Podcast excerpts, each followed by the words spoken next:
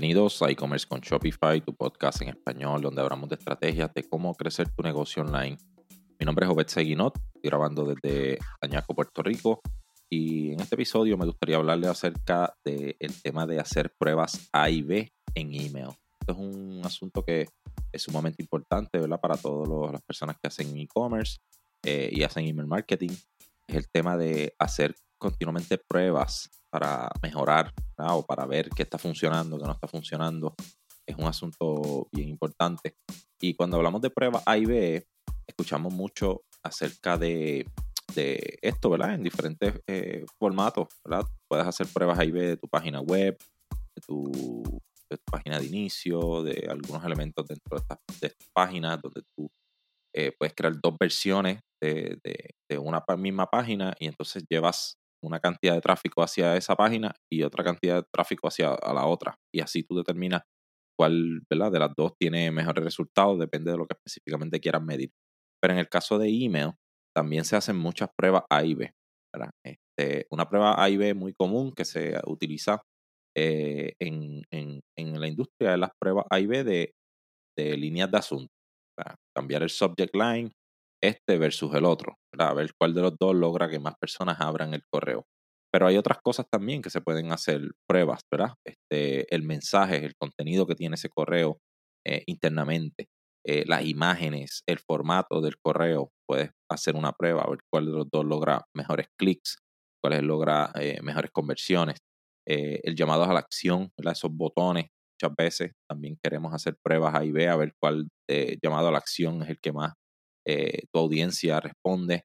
Eh, también puede ser tiempos, los horarios donde se envía cierto correo o el otro.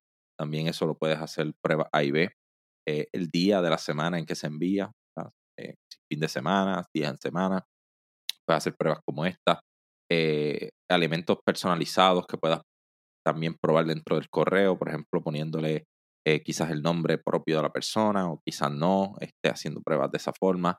Eh, la audiencia también, qué audiencia específica responde mejor, ¿verdad? Puedes enviar una, a una cantidad de personas un correo y a otra otro, y así lo determina.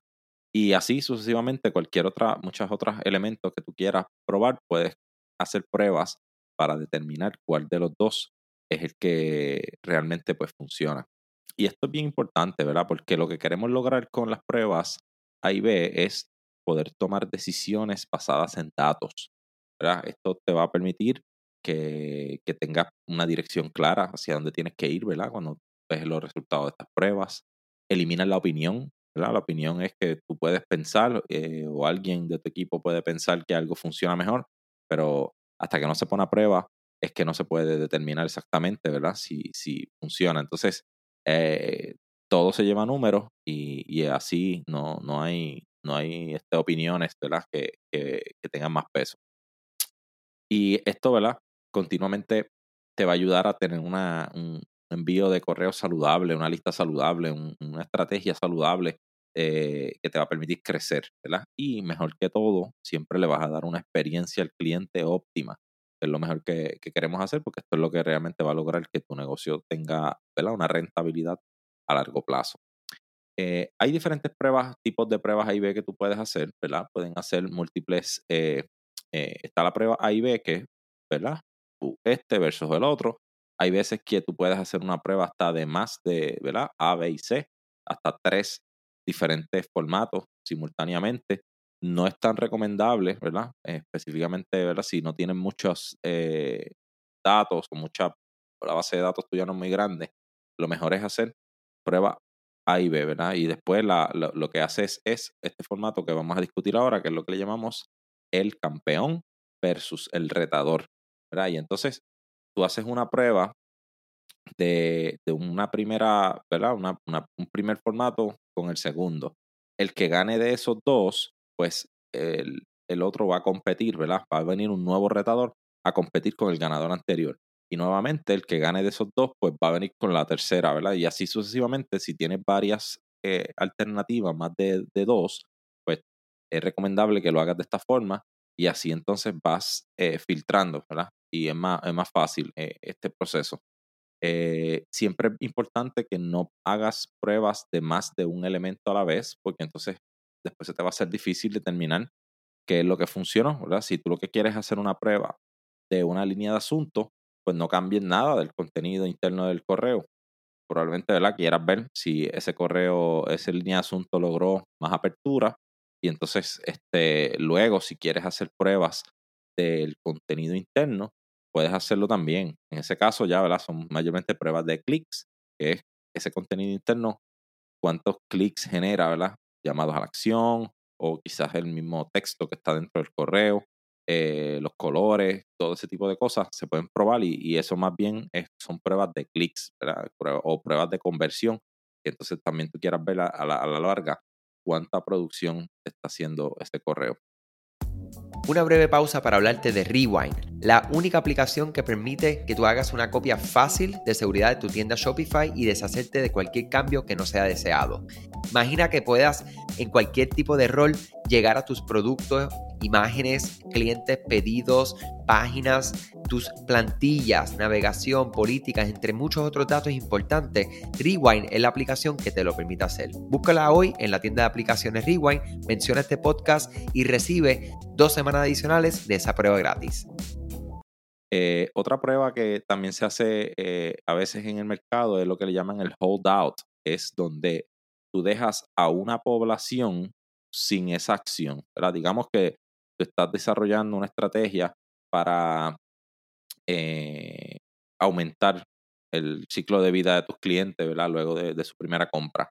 Y quizás tú quieras determinar si en efecto esta, esta, esta estrategia te, te, está aumentando ese ciclo de vida o no. Entonces puedes dejar una cantidad de personas por las que no pasen por esa experiencia, o sea, no reciban una serie de comunicaciones post compra y otro grupo que sí lo haga y tú quieres ver cuál es el comportamiento este, sin, tú, sin tú darle esos correos al grupo que dejaste sin comunicarte con ellos.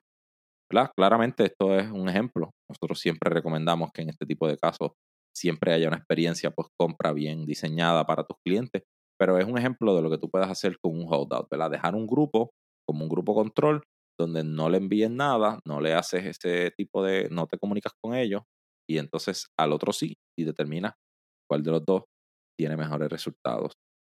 ¿Verdad? Algo también que queremos eh, compartir es que en las pruebas A y B es importante que tú te sientes primero a documentar, ¿verdad? ¿Qué es lo que quieres lograr con esa, con esa prueba? ¿Qué tú quieres determinar?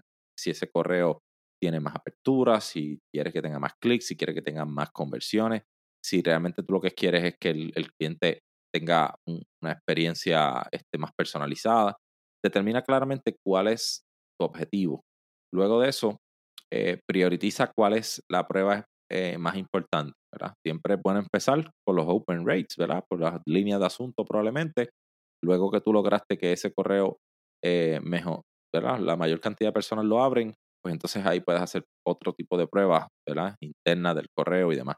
Pero es importante que entonces priorices cuál es ese, ese elemento que vas a empezar a probar y luego haz una hipótesis, ¿verdad? es como el método científico. Básicamente tú analizaste, eh, priorizaste lo que quieres probar y haz una hipótesis. Piensa tú, según tu experiencia y lo que tú conoces de tus clientes, qué es lo primero que tú quieres probar. Eh, o sea, qué es lo que primero quieres probar y qué es lo que tú entiendes que va a pasar.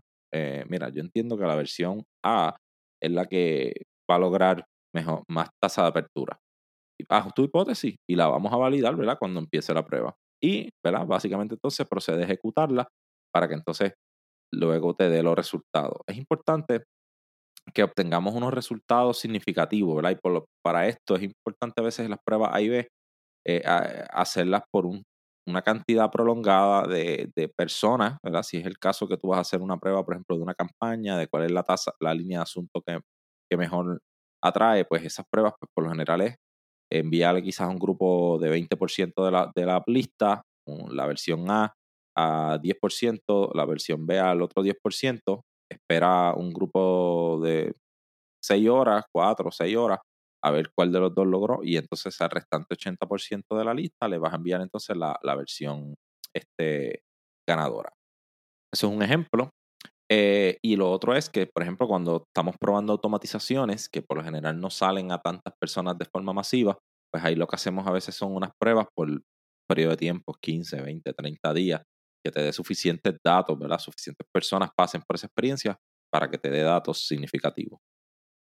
Lo importante aquí, ¿verdad? Siempre invitamos a todas las personas, ¿verdad? Que continúen haciendo pruebas, nunca te dejes llevar, ¿verdad? Si algo está funcionando, eh, igualmente es bueno a veces hacer pruebas ahí ves cada cierto tiempo para asegurarnos de que esta estrategia sigue siendo la, la mejor, la más efectiva, ¿verdad? Y a veces nos sorprendemos, muchas veces nos quedamos con una, algo básico y al final había quizás una alternativa adicional que como nunca nos, nos pusimos a hacer las pruebas, pues no, no pudimos maximizar esos resultados. Así que siempre, ¿verdad? Nunca dejen de hacer pruebas. Eso es algo que nosotros siempre le aconsejamos.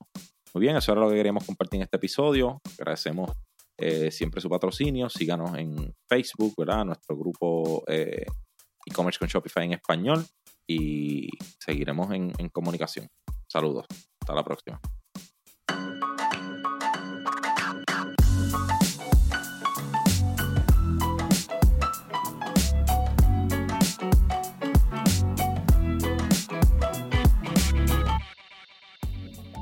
Gracias a ti por escuchar este podcast, gracias por tu tiempo y aún más gracias por tu confianza.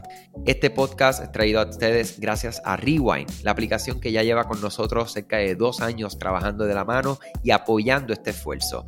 Es una aplicación que nosotros la recomendamos porque es real. Es la forma fácil que tú puedes hacer una copia de seguridad cuando tu tienda más lo necesita, cuando tú menos te lo esperas, ese, ese seguro que ustedes tienen, ¿verdad? Porque aunque ustedes no lo sepan, Shopify realiza copias de seguridad de todos sus datos, pero nosotros ni ustedes tenemos acceso a estas copias. Hacer una copia de seguridad manual pues requiere mucho tiempo y esto es algo que tiene que ser consecutivo. Algunas aplicaciones cuando ustedes las instalan pueden eliminar o editar elementos de tu tienda sin querer en la plantilla. Hemos visto muchos casos de clientes que esto le ocurre y mira, muchas veces puede, por ejemplo, afectar todos los precios de tus productos.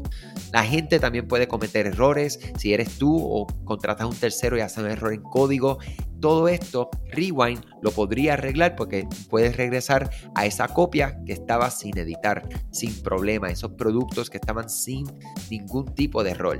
O sea que ustedes pueden tener acceso literalmente a productos, clientes, pedidos, colecciones, plantillas, páginas, ubicaciones, zonas de envío, tarjetas de regalo, entre otros. Visita la tienda de aplicaciones Shopify, busca Rewind, la instalas, empieza desde 3 dólares mensuales dependiendo dónde está tu tienda online ubicada ahora mismo en volumen y eh, cualquier cosa que ustedes necesitan, nosotros estamos a la orden para una consultoría libre de costo. Nos conectamos y hablamos de tu tienda y cómo Rewind puede ayudarte a ti. ¿okay? Muchas gracias a todos siempre por la confianza y salud sobre todas las cosas.